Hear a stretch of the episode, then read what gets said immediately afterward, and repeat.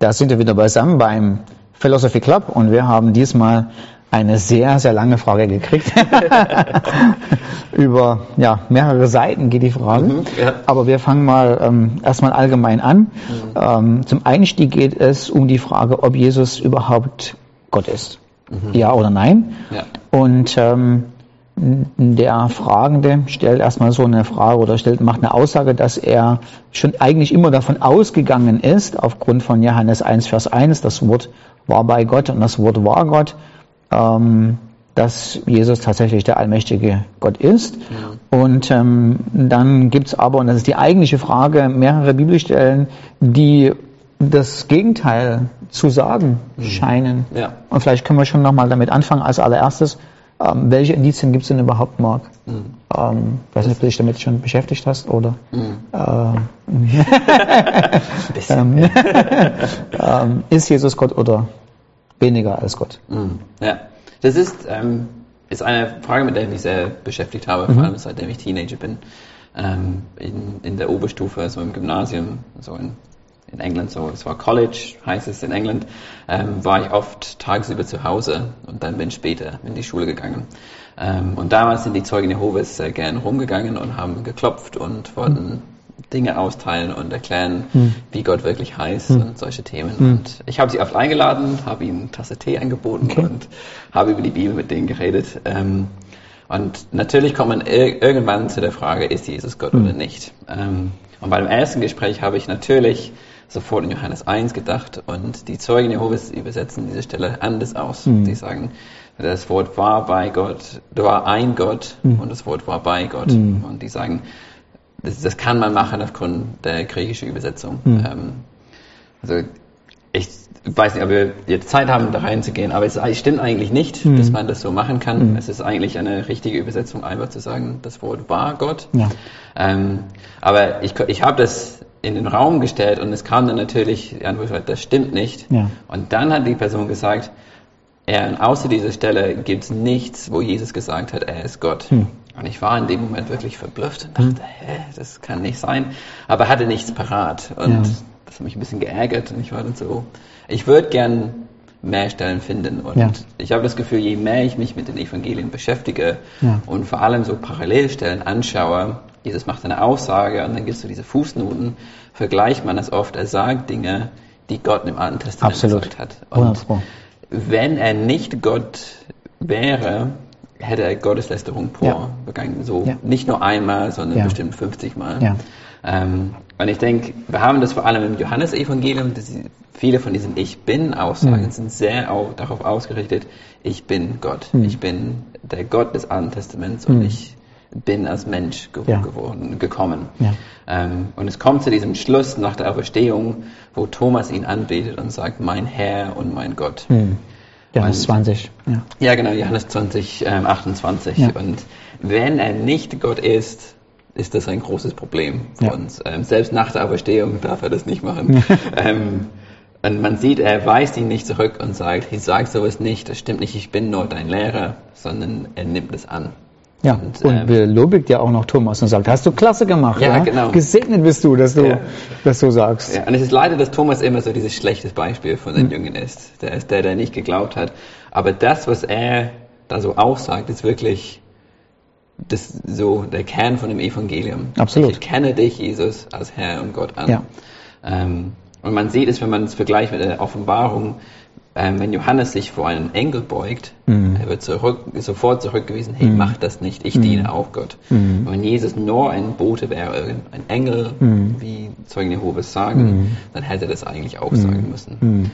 Und deswegen, wie gesagt, es gibt mehrere Stellen, ähm, wo er wirklich für mich klar sagt, ich bin Gott. Ähm, aber wir haben jetzt hier in dieser Frage ein paar Stellen, wo es ein bisschen so klingt, so, hey, bist du Gott oder nicht? Ja. Ähm, und vielleicht können wir ja. mit der ersten anfangen. Ja. Und das ist Johannes 17,3. Ähm, ich lese das vor. Dies aber ist das ewige Leben, dass sie dich, den allein wahren Gott und den du gesandt hast, Jesus Christus, erkennen. Und das ist dann die Frage, ist Jesus der wahre Gott oder nicht? Oder ist er nur der Gesandte ja. von Gott? Ja. So könnte man erstmal den Text lesen. Ne? Heißt das ja, dass sie dich, den allein wahren Gott, du bist der allein wahre Gott, ich definiere mich irgendwie anders, aber ja. ich mache erstmal sicher, dass du der alleinwache Gott bist. Ähm, das ist eine sehr gute Frage. Mhm. Und ich denke, Marc, wir müssten vielleicht nochmal tatsächlich zum Anfang zurückkehren zu Johannes 1, Vers für 1, mhm. weil das ist der Prolog mhm. von Johannes, der so die großen Themen vorausschaut, die später im ganzen Evangelium kommen. Mhm. Und ähm, da haben wir eben eine ziemlich gute Beschreibung von der Komplexität der Beziehung zwischen Vater mhm. und Sohn. Ja. Ähm, also auf der einen Seite ist, und da liegen die Zeugen Jehovas einfach falsch, mhm. weil sie nicht aufgrund der grammatikalischen ähm, Gegebenheiten, wie man Griechisch spricht, übersetzen, sondern nach Wunsch denken. Ich wünsche, es ist mir so, also mache ich das so. Ja. Ähm, es ist tatsächlich so, dass der definitive Artikel fehlt mhm. bei das Wort war Gott. Ja. Ähm, aber die grammatikalische Konstruktion ist so aufgebaut, dass das Substantiv vor dem Verb steht. Mhm. Ähm, und da ist die Regel im Griechischen, dass das äh, Substantiv in dieser ähm, grammatikalischen Konstruktion artikulär ist, auch wenn der Artikel fehlt. Mhm. Also es ist bestimmt, auch wenn der Artikel fehlt. Wir haben eine ähnliche Situation im selben Kapitel, Johannes 1, Vers 49. Da heißt es, wer, wer, was denkst du, wer ich eigentlich bin? Und da ist die Antwort, du bist der König Israels. Mhm. Obwohl das Wort der im Griechischen nicht dasteht. Ja. Aber alle, alle Übersetzer, inklusive Zeugen Jehovas, die übersetzen zwar nicht, sondern schreiben nur ab, ja. übernehmen das und sagen, ja, da steht der König Israels. Da steht nicht, du bist ein König Israels, sondern bist der König Israels, obwohl der definitive Artikel da fehlt. Aber der muss da gar nicht da sein. Griechisch verlangt das gar nicht, sondern aufgrund der grammatikalischen Konstruktion ist das Substantiv artikulär. So, das heißt, es ist absolut korrekt, Johannes 1, Vers 1 zu übersetzen. Ähm, am Anfang war das Wort, das Wort war bei Gott und das Wort war Gott. Ja. Aber ja. selbst in der Aussage hat man diese Spannung. Genau, das ist es. Da, das ist, jetzt hast du beides und beides. Ja. Und die beiden Sachen müssen wir haben. Das Wort war Gott, mhm. aber das ist nicht alles. Also es ist nicht so, dass Jesus alles ist, was ja. Gott ist. Genau. Das, da ist. Es gibt mehr zu Gott mhm. als das Wort. Ja. Das Wort ist zwar vollständig Gott, aber es gibt noch mehr zu Gott als nur das Wort. Ja. Und deshalb kann man auch sagen, das Wort war bei Gott. Ja. Also es gibt den Vater, es gibt den Sohn, beide sind Gott und beide sind gleichzeitig ein Gott. Ja. Und mit diesem Mysterium und mit diesem mathematisch, mathematisch unverständlichen Konstrukt ähm, müssen wir dann durchs, durchs Johannesevangelium gucken und schauen, hält Jesus das aufrecht? Oder, oder, oder, oder was macht er damit? Und jetzt sind wir hier an einer guten Stelle im Johannes 17, Vers 3. Ja. Wir haben ein Indiz, wenn er damit sagt, und dass du denjenigen gesandt hast. Die Frage ist ja, behauptet damit in dem Augenblick, dass Jesus weniger ist als der allein wahre Gott. Ja. Und man muss nur mal zwei Verse weiterlesen, mhm. ähm, dann liest man folgendes. Ich fange erstmal Vers 3 an. Mhm. Das ist das ewige Leben, dass sie dich, den allein wahren Gott, also Gott ist der allein wahre Gott, und den du gesandt hast, Jesus Christus, erkennen. Ich habe dich verherrlicht auf der Erde, das Werk habe ich vollbracht, das du mir gegeben hast, dass ich es tun sollte. Und nun, Achtung, Achtung, verherrliche du, Vater, mich bei dir selbst mit derselben Herrlichkeit, die ich bei dir hatte, ehe die Welt war. Mhm. Also die Idee hier dahinter ist, ist, es gibt eine großartige Herrlichkeit, die Gott und nur Gott hat. Ja. Und jetzt sagt Jesus, gib mir, zeige mir dieselbe Herrlichkeit, dieselbe Größe, dieselbe Macht, die Autorität, den Ruhm und die Ehre, ja. die ich hatte, noch bevor der Anbeginn der Welt ich bei dir war. Ja. Ähm, eine eindeutige Beschreibung dafür, dass er selber der Schöpfer ist, dass er selber Gott ist und er dieselbe Herrlichkeit hat wie Gott der Vater. Und wenn man jetzt zurückkommt zu Johannes 17, Vers 3, mhm. muss, man, muss man Folgendes sehen. Es ist ja erstens schon mal erstaunlich, dass Jesus sagt, das ist ewiges Leben. Mhm. Gott dich zu kennen. Mhm. Ach, und mich. Ja. ja, genau.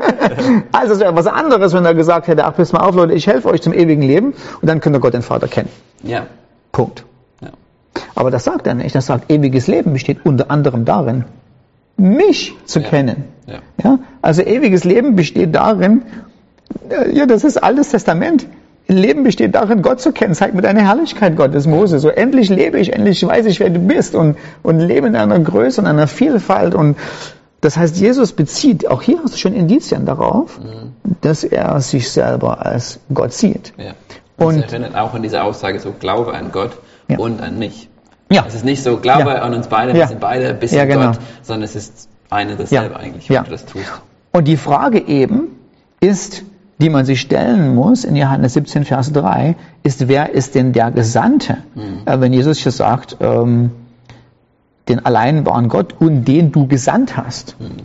Und die Definition, wer der Gesandte ist, die suche ich mir ja nicht raus, sondern die habe ich ja im Johannesevangelium mhm. bereits vorgefertigt. Ja. Ähm, das heißt, ich muss einfach in Johannes zurückgehen ähm, und muss gucken, ähm, wer ist denn der, der ist denn der Gesandte? Und wenn wir da zum Beispiel in Johannes Kapitel 5 gehen, ist es sehr interessant, dass Jesus äh, in Johannes 5 äh, nämlich selber sagt, ähm, von, äh, ab Vers 16.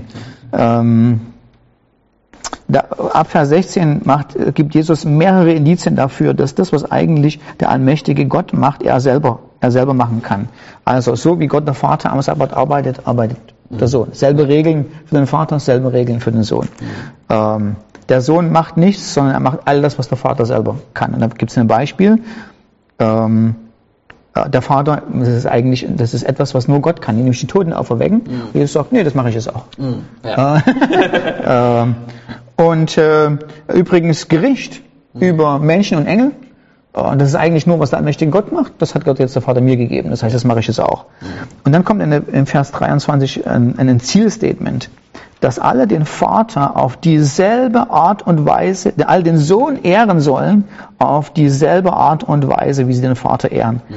Wer den Sohn nicht ehrt, ehrt nicht der Vater, den er gesandt hat. Das heißt, hier hast du eine Definition vom Gesandten. Ja. Wer in aller Welt ist der Gesandte? Ja. Der Gesandte ist Gott gleich. Mhm. Gott gleich in dem, was Gott macht und Gott gleich in der Würde und die Ehre und der Respekt und der Anbetung, die er kriegt. Ja. Und deshalb, wenn du jetzt zu Johannes 17 gehst, kannst du nicht mehr definieren, ja, da ist der alleinwache Gott und dann ist irgendwo unten drunter so ein Gesandter. Mhm. Gesandter wurde schon definiert für dich. Ja. Gottgleichheit. Ja. ja, ich denke, da haben, das ist, äh. und übrigens, wir haben eben genau diese, diese Sprache, mhm. weil du ja mit dem Phänomen umgehen musst, dass du auf der einen Seite Gott den Vater hast und den Sohn. Ja. Also Jesus hätte nicht sagen können, ähm, damit sie mich erkennen. Mhm. Punkt aus alle. Ja. Als wenn es nicht mehr zu Gott gäbe. Sondern er muss sagen, das ist der einzig wahre Gott, weil es gibt ja auch nur einen. Es gibt ja. nicht drei Götter. Ja, ja, genau. so, die Sprache interessanterweise spiegelt exakt das wider, was später die Theologen, christlichen Theologen herauskristallisiert haben, als es eine Dreieinigkeit gibt. Ein Gott aus drei Personen. Ja, ja sehr gut. Ja. Aber gehen wir da ein bisschen weiter, vor. In ja. Johannes, ähm, in, bleiben wir im Johannes-Evangelium. Ja. Ähm, die nächste Stelle, die uns gegeben wurde, ist Johannes 20, 17. Ähm, ich lese das vor. Jesus spricht zu ihr, rühre mich nicht an, denn ich bin noch nicht aufgefahren zum Vater. Geh aber hin zu meinen Brüdern und sprich zu ihnen, ich fahre auf zu meinem Vater und eurem Vater und zu meinem Gott und eurem Gott. Mhm. Das ist so diese Frage, warum nennt Jesus Gott den Vater seinen Gott, ja. wenn er ja. ihm gleich ist? Ja, weil es eben neben Jesus immer noch Gott den Vater gibt. Yeah. ähm, ja, ja. Ähm, und ähm, tatsächlich eine Subordination innerhalb der Dreieinigkeit stattfindet. Also der Vater ordnet sich dem Sohn unter. Andersrum. Der Sohn ordnet sich dem Vater, der Sohn ordnet sich dem Vater unter, ja. obwohl er Gott gleich ist. Ja.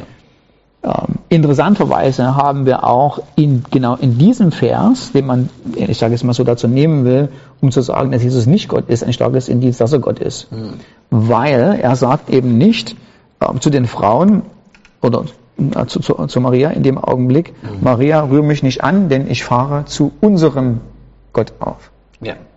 Er stellt sich mit Maria nicht auf eine Stufe, mhm. ähm, sondern er sagt, ich fahre auf zu meinem Gott und zu deinem Gott. Mhm. Zu meinem Vater und eurem Vater. Ja. Das heißt, er macht einen Unterschied und sagt, ich, ich kann nicht sagen unser Vater, weil mhm. unsere Beziehung gleich. zum Vater ist nicht dieselbe. Mhm. Ja, ihr habt eine Beziehung zum himmlischen Vater. Ja. Und ich auch. Mhm. Aber meine ist anders als eure. Ja. Äh, eure Beziehung zum Vater ist eine Beziehung eines erlösten Geschöpfes. Mhm. Meine Beziehung zum Vater ist Gott Gleichheit. Ja. Und deshalb wird es, die, die wir nie haben werden. Ja, genau. deshalb, und deshalb wird es aufgespalten. Mhm. Und deshalb, das ist total ungewöhnlich. Also man kann es viel kürzer machen. Zu, ja. unserem, zu unserem Gott. Ja. Aber deshalb wird es aufgespalten. Das klingt so clumsy, aber es ist bewusst so gemacht. Ja. Zu eurem Gott und zu meinem Gott. Mhm. Ja. ja. cool. Das gefällt mir gut. Ja. Äh, kommen wir zum nächsten. So 1. Korinther 8, 5 bis 6. Denn wenn es auch sogenannte Götter gibt im mhm. Himmel und auf, und auf Erden, wie es ja viele Götter und viele Herren gibt, so ist doch für uns ein Gott, der Vater, von dem alle Dinge sind und wir auf ihn hin, und ein Herr, Jesus Christus, mhm. durch den alle Dinge sind und wir durch ihn. Ja. Also hier wir eine, gefühlt so eine Spannung zwischen Gott ist der Gott von allen ja. Dingen, und Jesus ist in Anführungszeichen nur ja, Herr. Das ist wirklich toll. Vor allen Dingen, vor allen Dingen der die Frage geschickt hat, hat das so richtig fett gemacht. Er ist nur der Herr. Ja. Und das, aber, der, aber Herr ist ganz wichtig. Wir sind bei Paulus. Mhm. Und was Paulus hier macht übrigens, ist es, Paulus geht einfach wie selbstverständlich davon aus, dass Jesus Gott ist. Mhm. Und wir haben hier ein interessantes Phänomen, nämlich, dass im Alten Testament, in der Septuaginta, also die Bibel, die griechische Übersetzung des Alten, Alten Hebräischen Testaments, mhm. die Paulus am meisten gelesen hat, von denen er am meisten zitiert, ja. Mm, übersetzt. Es gibt im, im Alten Testament ähm, oftmals diese Formulierung Jahwe Adonai und dann kommt die Beschreibung. Also ähm, Jahwe Adonai macht dies oder jenes. Mhm. In der Septuaginta übersetzt man das dann als Theos Kurios. Mhm. Also meine Oma hat manchmal so gesagt, der Herrgott. Mhm. So, ja. das ist genau das. Ja. Äh, ja, also das ist Altes Testament. Mhm. Das ist eine Bezeichnung für Gott mit zwei Namen, die nacheinander kommen. Ja. Und ähm, beide, beide Namen, sowohl Jahwe als auch Adonai, sind Gottes Namen. Ja. Und in der Septuaginta sowohl Theos als auch Kurios sind Gottes Bezeichnungen. Ja. Und was Paulus macht, ist, er spaltet die beiden auf mhm. und er sagt jetzt, zum Beispiel, es geht im, im, äh, im 1. Korinther äh, Kapitel 1 schon los. Gnade euch und Friede von Gott, von Theos, dem Vater, und von Kurios, von Jesus. Mhm. Und er sagt nicht in dem Augenblick, der Jesus ist nur der kleine Herr, ja. sondern Jesus ist der große Herr. Ja. Äh, er ist der Herr aus dem Alten Testament, er ist der Herr, er ist der Kurios aus der Septuaginta, der mit Theos da zusammen, zusammen ist. Das heißt, das ist eine clevere Art und Weise im Griechischen, wie man aufzeigen will, dass es nur einen Gott gibt, aber dass Jesus dieselbe Gottgleichheit gibt, weil du ihm den, den, den Titel gibst, den du in der ja. Septuaginta hattest. Ja, das ist nicht weniger wichtig, es ist wirklich Nein. dieser Ausdruck, Nein, er ist der Herr. Ja, er ist der Herr. Ja, genau. Das ist meine Güte, was ist Herr? Und ja. wenn, wenn du Paulus gefragt hättest, erklär mir mal bitte Herr, mhm. hätte er dich zu Theoskurius geführt ja. in der Septuaginta, dem mhm. allmächtigen Gott. Ja. Ja. ja. Sehr schön. Und so ganz nebenbei, ähm, ein weiteres Indiz, und das ist, was Sprache macht heißt Gnade und Frieden von Gott dem Vater und dem Herrn Jesus Christus. Wenn es zwei unterschiedliche Personen wären, hätte, hätte man im Griechischen geschrieben, Gnade von, von Gott mhm. und von Herrn Jesus Christus. Ah, ja. Das zweite von fehlt, mhm. so dass die beiden Personen als eins angesehen werden. und sowohl beiden. Gnade und Frieden kommt von beiden. Ja. Ähm, ja. Sehr schön. Ja. Haben es fast geschafft. Fast geschafft, okay. Ja. Die nächste Frage ist 1. Timotheus 2,5. Ja. Ähm, denn einer ist Gott und einer ist Mittler zwischen Gott und Menschen, mhm. der Mensch Christus Jesus. Ja. Und hier haben wir so nochmal diese ähnliche Gedanke. Es gibt Gott und Jesus ist ein Mittler zwischen Gott und Menschen. Ja. Und hier wird er explizit auch als Mensch bezeichnet. Ähm, und nicht als Gott. Das ist er ja auch. ja. Ähm, ich glaube, ich glaube man, man muss einfach in dem Augenblick wissen, dass ähm, ähm Gott, Paulus muss nicht an jeder Stelle die ganze Theologie ja. und die ganze Bandbreite jedes Mal ja. wieder aufbringen. Also er sagt ja auch nicht, es gibt einen Gott und dann gibt es noch Jesus Christus von der Jungfrau geboren etc. und von Pontius Pilatus verraten und dann wird die ganze Latinei aufgezählt. Nein, es gibt in dem Augenblick gibt es den Fokus, nämlich zu zeigen, dass Gott Mensch geworden ist mhm. und dass dieser Gott Mensch mhm. mit Gott dem Vater versöhnt. Ja. Ähm, und die Sprache ist völlig im Rahmen dessen, ähm, was, was wir sonst aus dem, aus dem Neuen Testament wissen. Ähm, Das ist einfach in dem Augenblick explizit nicht aufgeführt, dass, dass Jesus Gott ist. Ja. Hast du aber an anderer Stelle. Ähm, hast du also in 1. Timotheus Kapitel 3, ähm, wo, wo es zum Beispiel heißt, ähm, bis zur Erscheinung unseres Herrn Jesus Christus, ähm, die wird zu seiner Zeit das selige und alleinige Machthaber zeigen, oder, oder bis zu Herr Jesus Christus, der der König der Könige, der der Herrn der Herren ist, der allein Unsterblichkeit hat, der in unzugänglichen Licht wohnt, der, den kein Mensch gesehen hat noch sehen kann, ihm sei Ehre und ewige Macht. Amen. Mhm. Das heißt, du hast auch hier wieder Jesus Christus ist das Subjekt. Ja. Ähm, und danach hast du eine Aufzählung von verschiedenen Attributen, die eigentlich für Gott gelten. Also in unbewohnbaren Licht wohnen.